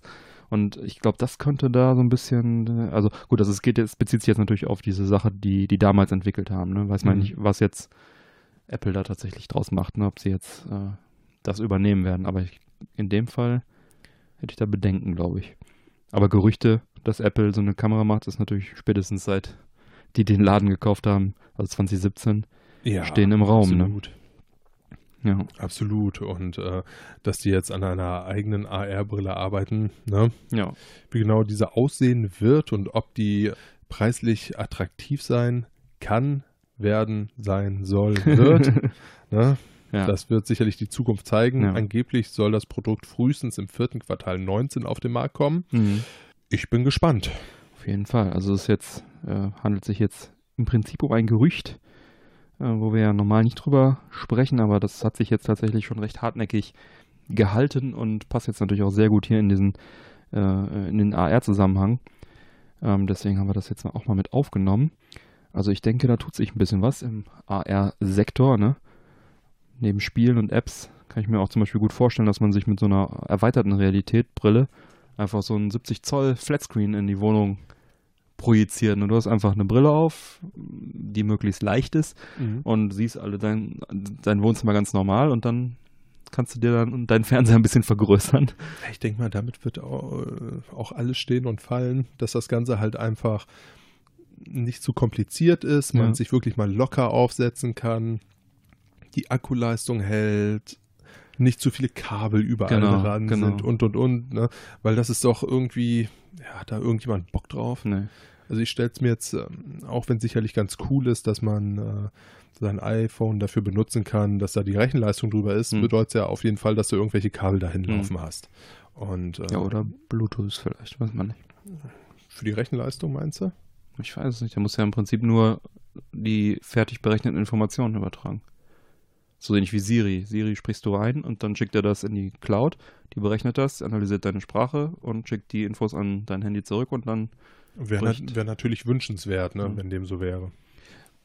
weiß ich nicht, was da tatsächlich technisch machbar ist und ich weiß auch nicht, äh, wie Apple sich das jetzt vorstellt, aber ich finde es spannend, dass Microsoft auf dem Gebiet seit längerem unterwegs ist, dass äh, Apple daran so interessiert Apple ist. da dieses AR-Kit 2 in die iPhones und, und iPads, also die iOS-Betriebssysteme schon seit einiger Zeit integriert hat und dass jetzt da vielleicht sogar noch ein Headset von denen kommt. Ne?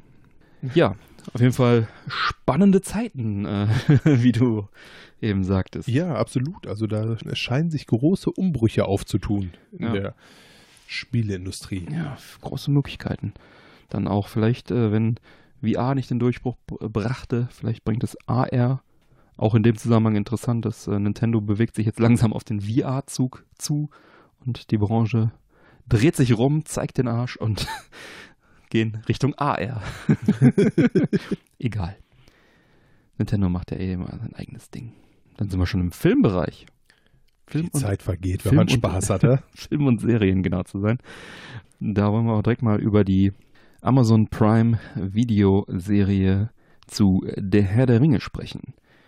Haben wir in Folge 14 ja bereits darüber gesprochen, dass es da ein Bietergefecht um die Senderechte der Tolkiens Trilogie gab. Im günstigen Bereich. Genau, Amazon erhielt da den Zuschlag, deswegen wird es eine Amazon Prime Videoserie werden, obwohl sie nicht das höchste Gebot abgaben tatsächlich. Ne? Aber ich glaube, das Rundumpaket war das größere, ne? Ganz genau. Ähm, da hat nämlich jetzt äh, CNBC darüber berichtet. Wie sie berichteten, spekulierten wohl die Tolkien-Erben, die das entschieden haben, wie du sagst, auf den Zusatznutzen von Amazon, dass da nämlich dann auch eine Menge Bücher mit über den, über den Tresen gehen, äh, besonders wenn Amazon dann die beide verkauft, also die Serie und die Bücher und entsprechende äh, Interesse daran hat, beides äh, in Synergie zu bewerben. Das soll wohl den Ausschlag gegeben haben, kann ich mir gut vorstellen. Macht auch Sinn soweit. Könnte auf jeden Fall aufgehen, die Rechnung. Aber auch zur Serie selber haben wir ein paar Neuigkeiten, nämlich vor kurzem wurde ein, eine Landkarte enthüllt. Ja, die hat Mittelerde ohne viele Details gezeigt. Somit war klar, wo die Serie spielen wird. Ist jetzt auch keine Überraschung. Mittelerde? Richtig. Oh. Und äh, jetzt wurde sie noch durch ein. Nun wurde sie noch durch ein paar kleine Details ergänzt und diese Details geben uns Informationen darüber, wann die Serie spielt. Wann denn? Ja, die erweiterte Karte enthielt die Insel Numenor. Und wer jetzt das Silmarillion gelesen hat oder als Hörbuch gehört hat, der weiß, dass dies die Heimat der Vorfahren von Aragorn war. Und äh, weiter, dass diese Insel in dieser Form zur Zeit der bekannten Buch- und Kinotrilogie seit tausenden von Jahren nicht mehr existiert. Die Serie wird also im zweiten Zeitalter spielen. Das ist sozusagen die Herleitung und die News, ne, an dessen Ende die letzte Allianz von Menschen und Elben Sauron das erste Mal besiegten. Die Filme bzw. die Bücher spielen im dritten Zeitalter und äh, läuten das vierte Zeitalter ein. Das zweite Zeitalter in der Serie ist auf jeden Fall eine sehr interessante Epoche, die also viel Freiraum für unerzählte Geschichten bietet. Ähm, man hat natürlich da die ganzen Geschichten aus dem Silmarillion, aber die sind ja alle so ein bisschen, sag mal, durcheinander gewürfelt. Bin auf jeden Fall sehr gespannt, welche Kartenschnipsel uns da jetzt in Zukunft noch erwarten werden. Ich denke mal, die werden dann so einfach alle paar Wochen mal wieder ein kleines Detail reinwerfen. Die, die Karte ist halt relativ leer gewesen. Und äh, ja, 2021 geht's los auf Amazon Prime. Warum noch so lange? Es dauert noch ein bisschen. Boah, ich habe da so Bock drauf, ne? Genau. Das hier erwähnte Silmarillion ist ja so ein bisschen die Vorgeschichte von Herr der Ringe, welches in epischer Breite, aber in absolut loser Reihenfolge die ersten Zeitalter beschreibt. Und da wird dann also auch mal kurz gesprungen, um ein paar hundert Jahre nach links oder rechts oder oben oder unten. Muss da wirklich äh, gut aufpassen, um die ganzen Zusammenhänge dann zusammenzubekommen. Aber ist natürlich trotzdem sehr, sehr interessant für Herr der Ringe-Fans. Da haben wir also in Folge 18 schon mal ein bisschen äh, drüber gesprochen. Und äh, wer da mehr erfahren möchte, kann da auch gerne nochmal in Folge 18 reinhören. Aber ich wiederhole trotzdem nochmal sehr gerne meine Empfehlung aus Folge 18, nämlich besorgt euch das Hörbuch von Cimmerillion bei Audible über einen kostenlosen Probemonat. Denn äh, das ist wirklich ein sehr langes Werk, das Cimmerillion. Das sind mehrere Stunden und äh, da lohnt sich das auf jeden Fall, sich das mal irgendwie einfach, sich da beschallen zu lassen, anstatt es zu lesen. Wenn ihr jetzt Leseratten seid, besorgt euch natürlich das Buch, aber äh, für mich würde das einfach für immer dauern, bis ich damit fertig wäre, wenn ich sowas nicht auf die Ohren kriege. Deswegen ist da meine Empfehlung das Hörbuch, am besten über den kostenlosen Probemonat bei Audible. Und äh, da kann man das nämlich auch nach dem Probemonat noch weiterhören. Also wenn man es dann runtergeladen hat, kann man es trotzdem dann noch weiterhören, auch wenn man dann den Probemonat direkt gekündigt hat, so wie ich es auch gemacht habe. Ja. Und wer uns dann auch noch zusätzlichen Gefallen tun möchte, der klickt sich den Probemonat über unseren äh, Link in den Shownotes auf der Webseite. Den packe ich also auch nochmal in die Shownotes gerne rein. Ähm, da haben wir dann auch noch was davon. Aber wie gesagt, äh, kostenloser Probemonat, laden, Audible kündigen und dann das Silmarillion in aller Ruhe anhören. Das äh, ist wirklich eine Empfehlung für alle Herr der Ringe-Fans. Ja, Sieht nach einem Plan an. genau. Ja, haben wir noch mehr News aus dem Film- und Serienbereich. Ja, tatsächlich. Und zwar scheint es bei den Oscars etwas Stress zu geben. Okay. Der Kultregisseur Steven Spielberg Mhm. fordert nämlich Produktionen von Streaming-Plattformen wie Netflix oder Amazon Prime Mhm. nicht für die Oscars zuzulassen. Oh. Und damit scheint er wohl auch nicht so ganz alleine in Hollywood dazustehen, Mhm. als einer der Vorsitzenden. Regisseure, Kammer der Academy of Motion Pictures Art and Science ist Steven Spielberg äh, der Ansicht, dass diese eher der Fernsehfilmbranche zuzuordnen ist. Streaming wäre Fernsehen, sagt er. Ja. Hm. Ist halt, äh, ja, Streaming ist halt, was früher mal Fernsehen war, Hm. ne? zumindest seiner Meinung nach. Bei den 91. Academy Awards hat beispielsweise ähm, der Netflix-Film Roma drei Preise abgeräumt. Mhm. Aber äh, für diesen Vorschuss gibt es ja auch äh, genug Gegner. Mhm. Ne? Beispielsweise sagt Bruce Campbell, Ash vs. The Evil Dead, bester Mann. Der sieht das Ganze halt völlig anders. Mhm. Ich ehrlich gesagt auch. Mhm. Äh, seiner Meinung nach ist das Denken in Plattformen irrelevant geworden und rät Steven Spielberg dazu, selbst einmal etwas für Netflix zu drehen. ähm, laut Campbell würden nämlich bei Netflix kreative Filmmacher die Option gegeben, auch ohne die Einschränkung von großen Filmstudios ihre Vision zu Mhm. verwirklichen. Dies könne wie im Fall von Roma großartig sein, aber auch genauso negativ sein wie bei diversen Adam Sandler-Filmen. Na gut, die haben eh, sind eh nicht in der Gefahr, einen Oscar zu kriegen. Nein, weiß Gott nicht. äh, da ist eher die goldene Himbeere in. Aber ich mag Adam Sandler, ne? Also ich Super meine. Typ. Aber ich würde ihm auch keinen Oscar geben. Nein, weiß Gott nicht. Aber äh, Happy, doch für Happy Gilmore hätte ich ihm. Ja, aber das, Das ist, ist- auch schon ein bisschen älter. Ja, durchaus, ne? Ja.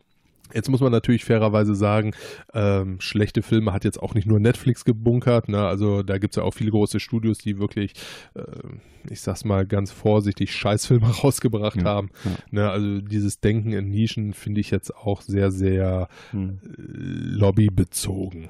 Ja, ist halt so dieses klassische, ne? Es war immer so und Hollywood. Ja. Und, Also klar, wenn man das jetzt früher sieht, hm, die alten Fernsehfilme waren scheiße. hm. Also das war nichts Dolles und dagegen war Hollywood natürlich Hochglanz und toll. Allerdings muss man jetzt auch fairerweise sagen, Netflix nimmt ja auch für seine Filme mittlerweile so viel Geld in die Hand, ähm, dass es jetzt mit aktuellen Kinofilmen halt tatsächlich zu vergleichen ist. Also mich wundert halt, dass Steven Spielberg da so gegen ist, weil er äh, ja auch äh, schon Sachen für Streamingdienste produziert hat. Und äh, deswegen, weiß ich nicht. Also ich persönlich glaube auch ehrlich gesagt, dass das so ein Denken ist, was jetzt vielleicht auch noch ein paar Jahre so halten wird, eventuell, aber es ist natürlich schwierig. Ne? Also ich glaube auch, dass Netflix tatsächlich äh, den großen Studios mittlerweile ordentlich Konkurrenz Mhm. macht. Die haben viel Geld, die haben eine riesige äh, Community. Hm. Den Kinos geht es jetzt auch nicht zwingend besser. Hm. Sei mal dahingestellt, ob das gut oder schlecht ist. Ich persönlich finde es eher schade. Ja, schade. Aber ja, du hast ja mittlerweile, das ist halt einfach der Wandel der Zeit, ne? Ja. Und jetzt zu sagen, irgendwie die Zukunft, was meiner Meinung nach das Streaming ist, Hm. zu sagen, das schließen wir von den Hm. Oscars aus, weil Ja. Ich denke mal, es wird sich irgendwann eigenartig. auswachsen. Also Ja. das Problem. Ne, so wie bei, bei vielen Einstellungen, die die ältere Generation hauptsächlich vertritt. Ich meine, nichts gegen Steven Spielberg, ne? Kann ja jeder seine Meinung auch haben und so, aber ich denke mal, es wird sich dann irgendwann auch erledigen. Dann, dann, wird's, werden wir auch Netflix-Sachen bei den Oscars sehen. davon ist auszugehen, ja. Ja. Ja, Mike, du musst noch mal ein kleines Update geben Ja, zu deiner. Filmempfehlung. Äh, zu deiner, ja, es war eine Filmempfehlung im Es war, eine, es war eine. Filmempfehlung, genau. ich äh, habe Lucky Logan gelobt. Mhm. Und äh, während ich Lucky Logan gelobt habe, äh, ist mir überhaupt nicht aufgefallen, dass der Film Logan Lucky heißt. das heißt, wenn Aber jetzt Lucky Logan klingt auch irgendwie stimmig. Ja, ich weiß auch nicht, vielleicht hatte ich die ganze Zeit Lucky Luke im Kopf oder was, ich kann es euch nicht sagen, zum Verrecken nicht. Aber der Film heißt Logan Lucky. Ähm, an meiner Empfehlung von der letzten Folge tut sich da ansonsten jetzt allerdings nicht allzu viel. Sehr gut. Hätten wir Ne? das auch aufgeklärt. Dann sprach ich ja noch davon, dass ich äh, Probleme damit hatte, den Microsoft Ja. Controller ähm, an meinen PC laufen zu Mhm. lassen. Das lag tatsächlich am Controller. Hm, das war alte Generation, oder? Das war die alte Generation, genau die neue Generation, welche die Buchse fürs Headset schon integriert hat. Damit ging es problemlos. Ne, Die habe ich mir vom Freund geliehen, Mhm. angesteckt, zack, sofort erkannt, alles gut. Sehr gut. Da hätten wir das auch geklärt. Ja, ich war mir nicht ganz sicher, ob ich es in die Picks packen soll oder einfach äh, in, in, den äh, Bericht angespielt. Ich habe die Nintendo Entertainment System Controller für die Switch mir gekauft, geshoppt. Die gibt es ja für Mitglieder des Nintendo Switch Online Service. Kann man, äh, wenn man Mitglied ist, kann man sie bei Nintendo selber bestellen. Das sind also im Prinzip zwei NES-Controller, Nachbauten für die Switch, kommen im Zweierpack, sehen also optisch genauso aus wie die alten Controller, nur ohne Kabel und haben oben so eine Schiene dran, wo man sie dann auch an der Switch, an die Switch ran äh, gleiten lassen kann, um sie dann da auch zu laden.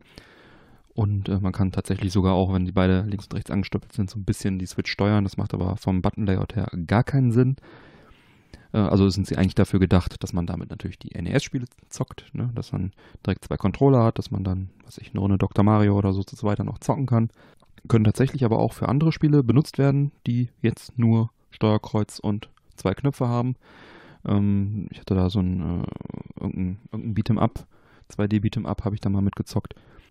Die Controller selber sind super gut verarbeitet, wie nicht anders zu erwarten von Nintendo. Äh, ähnlich wie das SNES-Pad aus dem Nintendo Club-Programm, was es mal für die Wii gab. Das war, ähm, war ja auch richtig gut verarbeitet, konnte man dann an die Wii-Mode anstecken und hatte dann für die Virtual Console ein Super Nintendo Pad.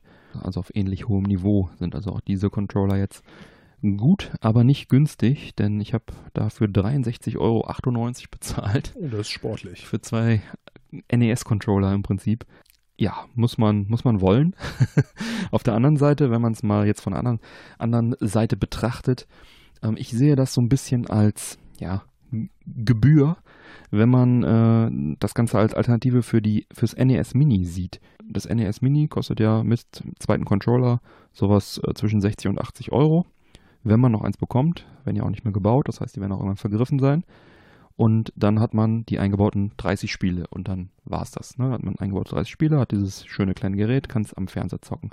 Wenn man jetzt aber sagt, hey, ich habe eh eine Switch, dann kaufe ich mir halt jetzt für die 60 Euro diese beiden NES-Controller und das Nintendo Switch Online Service Abo für 20 Euro im Jahr und bekomme dann dafür auch einen Haufen Spiele. Mittlerweile sind es Stand März 2019 34 Spiele plus einige Cheat-Versionen und da kommen halt jeden Monat zwei bis drei dazu. Das heißt, klar, du hast ja erstmal eine Investition dann von 80 Euro, aber hast dann auch die Möglichkeit, einen großen Haufen NES-Spiele dann zu zocken. Werden ständig mehr, du hast auch die Save States und alles. Von daher ist es schon gewisser Weise eine Alternative zum NES Mini. Wenn man jetzt weiterdenkt und ich gehe davon aus und äh, hoffe es natürlich auch stark, dass dann jetzt als nächstes das Super Nintendo an der Reihe ist. Dann äh, könnte ich mir auch wieder vorstellen, wieder 60 Euro zu investieren, um mir zwei Super Nintendo Controller zu holen, um dann äh, hoffentlich im Rahmen des Nintendo Switch Online Service Programms dann auch entsprechend Super Nintendo Spiele zu bekommen. Ja, ich kann wahrscheinlich sowieso nicht widerstehen, die dann zu kaufen. Aber ich finde es tatsächlich, wenn man mal so drüber nachdenkt, echt eine gute Alternative zum NES Mini und dann hoffentlich auch bald zum SNES Mini. Ähm, mich würde mal interessieren, was die Hörer dazu meinen. Schreibt gerne ins Discord, wie ihr das seht, ob ihr das ähnlich seht oder ob ihr das kritisch seht, dass ihr mich verurteilt, ihr mich, dass ich 60 Euro für zwei Controller ausgegeben habe. Lasst es uns wissen, würde mich wirklich interessieren. Ja, ich würde das Ganze jetzt doch mal unter, unter Pick einsortieren. Doch. Hm. Ja, ist ein Pick. Hast du auch einen Pick, Mike? Äh, tatsächlich habe ich einen What? Pick. Ja. Und zwar habe ich äh, eine ganz interessante App gefunden. Mhm. Äh, LiveZoom heißt sie. LiveZoom. Ähm, Im Endeffekt ist es eine Abnehm-App. Mhm. Soweit erstmal ganz unspektakulär. Mhm. In der App gibt man so grob ein, zwei Daten von sich ein, Größe, Gewicht, Alter. Ja. Daraufhin wird dann berechnet, man gibt dann noch sein Ziel an. Ich möchte auf, was weiß ich, 130 Kilo runtergehen. Ah, Spaß beiseite. Und, und äh, dann berechnet dir die App allerdings sehr vorsichtig und auf längere Zeit gesehen, wie viel Kalorien man am Tag so verbrauchen darf, mhm. um langfristig abzunehmen. Okay. Ne, sollte man jetzt noch Sport machen, kann man das mit eingeben. Mhm. Das Coole ist, man gibt halt ein, ich habe das und das getrunken, was weiß ich, morgens einen Tee mit Honig, mhm. hat seine, ich weiß gar nicht, 73 Kalorien oder was. Ne? Mhm. Dann hat man so seinen Frühstück, Mittag, Abendessenbedarf, mhm. den man abarbeiten kann. Man hat die Möglichkeit, Essen zu scannen. Das heißt, wenn man einen Barcode drauf hat und so wie wir jetzt heute äh, diesen Red Bull Ginger getrunken haben, kann man da auch direkt sehen, wie viel Kalorien man sich davon gegönnt hat. Mhm. Und äh, ja, so funktioniert die App. Mhm. Eigentlich muss man nur mittracken. Man bekommt immer zwischendrin ganz nette Erinnerungen. Sowas wie, trink doch vor 30 Minuten vorm Essen zwei Mhm. Gläser Wasser. Das äh, äh, sättigt dich im Vorfeld, dass du dann zum Mittag nicht mehr so viel isst. Beispielsweise. Oder ähm, ja, erinnert dich daran, dein Gewicht zu aktualisieren. Mhm. Man hat auch die Möglichkeit, da verschiedene Ernährungsprogramme zu machen. Also möchte ich einfach nur abnehmen, möchte ich Muskelmasse zunehmen, möchte ich mich jetzt vegan ernähren. Äh, Mhm. Da gibt es halt verschiedene Optionen und die kosten dann allerdings auch Geld. Okay. Die anderen Versionen, in der Grundversion beziehungsweise kostet das Mhm. Ganze erstmal nichts. Ja, nichts ist erstmal gut. Nichts ist erstmal gut und mit nichts bin ich bisher auch sehr, sehr zufrieden. Ne, es ist allein schon sehr hilfreich, wenn man einfach mal so ein bisschen sich vor Augen führt, was tue ich denn jetzt hier Mhm. gerade. Ne? Also wenn man jetzt mein- meinetwegen zum Mittagessen geht und sagt, ich nehme eine, ja, was man da auch findet, eine doppelte Currywurst Pommes Mayo Mhm. mit einer großen Cola dabei, ne? dann sieht man, oh, wunderbar, ich Ja. habe es jetzt tatsächlich mit meinem Mittagessen geschafft, den Tagesbedarf von drei Tagen zu füllen. Glückwunsch dazu. Ja. Ne? Also ein bisschen übertrieben gesagt, Mhm. aber man bekommt halt einfach ein ganz anderes Gefühl dafür, Mhm. was man so am Tag zu sich nimmt. Mhm. Für Meine Empfehlung. iOS und Android verfügbar. Genau. Ja, weil es auch für iOS verfügbar ist. Ich habe es mir tatsächlich auch mal runtergeladen und angeschaut. Ähm, und habe das jetzt auch mal ein, zwei Tage ausprobiert. Finde es eigentlich ganz lustig, ganz nett. Vor allem es ist, also es gibt einem eher einen groben Überblick, würde ich sagen, weil ähm, Ja. gerade wenn du jetzt nicht scannen kannst, dann weißt du halt einfach nicht genau, was das genau ist. Ne? Ein Brötchen mit Ei. Es gibt verschiedene Brötchen und also man kann es, man kann es, glaube ich, schon recht genau machen, wenn man da wirklich die einzelnen Zutaten genau eingibt und so weiter.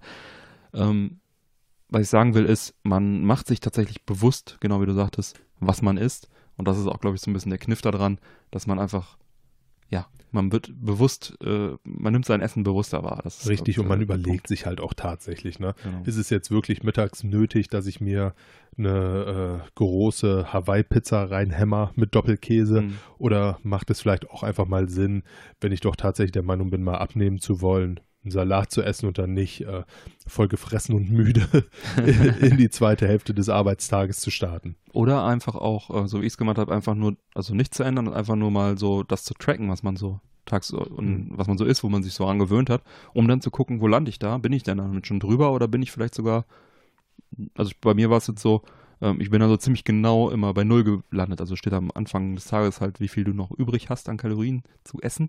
Und am Ende des Tages war ich einfach so ungefähr bei Null. Das heißt, ich habe jetzt, wenn ich jetzt nicht zusätzlich mir noch Süßigkeiten reinziehe, bin ich eigentlich safe. Ne? Richtig. Und äh, dann kann man halt sich überlegen, optimiert man das jetzt, wie du sagtest, ne? Möchte man es einfach nur halten? Genau. Ist man jetzt gar nicht so unglücklich damit? Oder äh, merkt man vielleicht so, oh, ähm, nach der App habe ich jeden Tag total viel äh, zu viel, da müsste ich vielleicht mal was ändern. Das äh, gefällt mir auch ganz gut. Also habe ich jetzt mal ausprobiert, werde es auch, denke ich, erstmal weitermachen. man nimmt seinen Körper anders wahr. Das ist schon nicht verkehrt. Cool. Ja, Mike, wie schmeckt uns denn hier diese Organics Red Bull Ginger Ale? Also auf der Habenseite steht sie sehr lecker. auf der anderen Seite steht, das ist ein ganz schöner Birkstoff, den du uns da mitgebracht hast. Ja, also, das stimmt. ähm, Ich hoffe, ich eine krieg die ganzen jetzt rausgeschnitten. ehrlich gesagt nicht so. Ja. Nee, aber sehr, sehr lecker tatsächlich. Mhm. Also äh, ist ein guter Kauf gewesen, Bernie. Ja, also ich bin auch ein Ginger Ale Fan, so grundsätzlich, von verschiedenen Marken. Das reiht sich da ein, wenn man zu Hause allein ist und gut laut rülpsen kann, ohne, ohne verächtliche Blicke zu ernten. Gutes Zeug, kann man trinken. Absolut. Es äh, muss dazu sagen, war auch nicht ganz günstig, ist halt so typisch Red Bull, ne? So eine kleine Dose, was hier drin? 250 Milliliter, ne? Das, äh, da kriegt man für den Preis auch schon irgendwie anderthalb Liter äh, No-Name Ginger Ale für. Muss man dann halt abwägen, was einem da Mehrwert ist zum Probieren. Sicherlich mal ganz nett. Ja.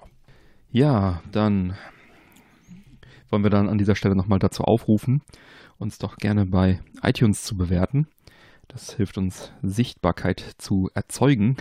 Wir waren tatsächlich mal wieder jetzt ein paar Tage kurz in äh, den Top 10 sogar der iTunes-Charts. Oh yeah. Das war richtig cool. Da kann man echt stolz sein. Und das alles dank euch. Danke, danke, danke. Und bitte weitermachen, denn äh, man fällt da ganz schnell wieder raus. Ich glaube, mittlerweile sind wir schon wieder fast aus den 200, Top 200 raus. Ähm, das ist immer so, Jojo-mäßig wird man da reingeworfen und dann fällt man auch wieder runter. Ich nehme an, dass wir erstmal noch eine gewisse Grundsumme an Bewertungen erreichen müssen, dass wir uns dann auch dauerhaft in diesen Charts dann äh, etablieren können. Und dazu seid ihr jetzt herzlich eingeladen und aufgerufen, uns doch bitte zu bewerten. Das Ganze geht besonders einfach auf iOS-Geräten, auf iPhone oder iPad. Da einfach die Podcast-App öffnen, unten rechts auf die Lupe drücken und, und den Männerquatsch-Podcast suchen, mit Ä geschrieben in dem Fall. Und dann gerne ein Stückchen runterscrollen und dann auf die 5 Sterne klicken. Das geht also wirklich rucki. Wer möchte, kann noch einen kleinen Text optional verfassen, aber muss man nicht. Und äh, wer kein iOS-Gerät zur Hand hat, der kann auch gerne bei iTunes am PC oder am Mac äh, die Software öffnen und uns darüber bewerten. Oder einfach mal bei Freunden und Familie iOS-Geräte looten und da die 20 Sekunden investieren, um dann schnell zu bewerten. Und ganz im Ernst, das dauert keine 20 Sekunden. Ja, wenn man weiß, wo man drücken muss, dann geht es wirklich ganz schnell. Und uns hilft es wirklich sehr. Ja, da an dieser Stelle danke an alle, die es bereits getan haben und an alle, die es noch nicht getan haben. Wir würden uns freuen. Gebt euch einen Ruck. Ja, dann würde ich sagen, sind wir auch schon soweit durch. Schreite dann mal zur Abmoderation und alle Unterstützer bleiben nach dem Outro noch dran. Die bekommen dann nämlich noch die Postshow mit oh. ein paar Bonusmeldungen und ein wenig Geplauder. Neue reguläre Folgen Männerquatsch erscheinen an jedem ersten und dritten Montag im Monat. Damit du keine Folge mehr verpasst, abonniere uns doch gerne. Die Infos zum Abonnieren sowie alle Links zur Sendung findest du auf unserer Webseite www.männerquatsch.de mit AE geschrieben. Männerquatsch. Genau. Erfahre auf unserer Webseite im Bereich Support Us, wie du uns am effektivsten unterstützen kannst. Wir laden dich ein, dort zu schauen, was du für uns tun möchtest. Nutze zum Beispiel für deine Einkäufe den Amazon, das Amazon-Suchfeld auf unserer Webseite. Direkt oben, wenn man die Seite aufruft, einfach draufklicken, beziehungsweise einen Suchbegriff eingeben, draufklicken, dann öffnet sich die App auf dem Handy oder euer äh, im Browser die normale Amazon-Ansicht und dann äh, einfach ganz normal wie gewohnt shoppen. Für euch kostet es nicht mehr. Uns bringt es ein paar kleine Prozent, aber Kleinvieh macht er auch Mist. Und da würden wir uns freuen. Ja, bleibt mir zu sagen, bitte empfehle uns weiter. Vielen Dank für die Aufmerksamkeit. Auf Wiederhören und bis bald. Peace.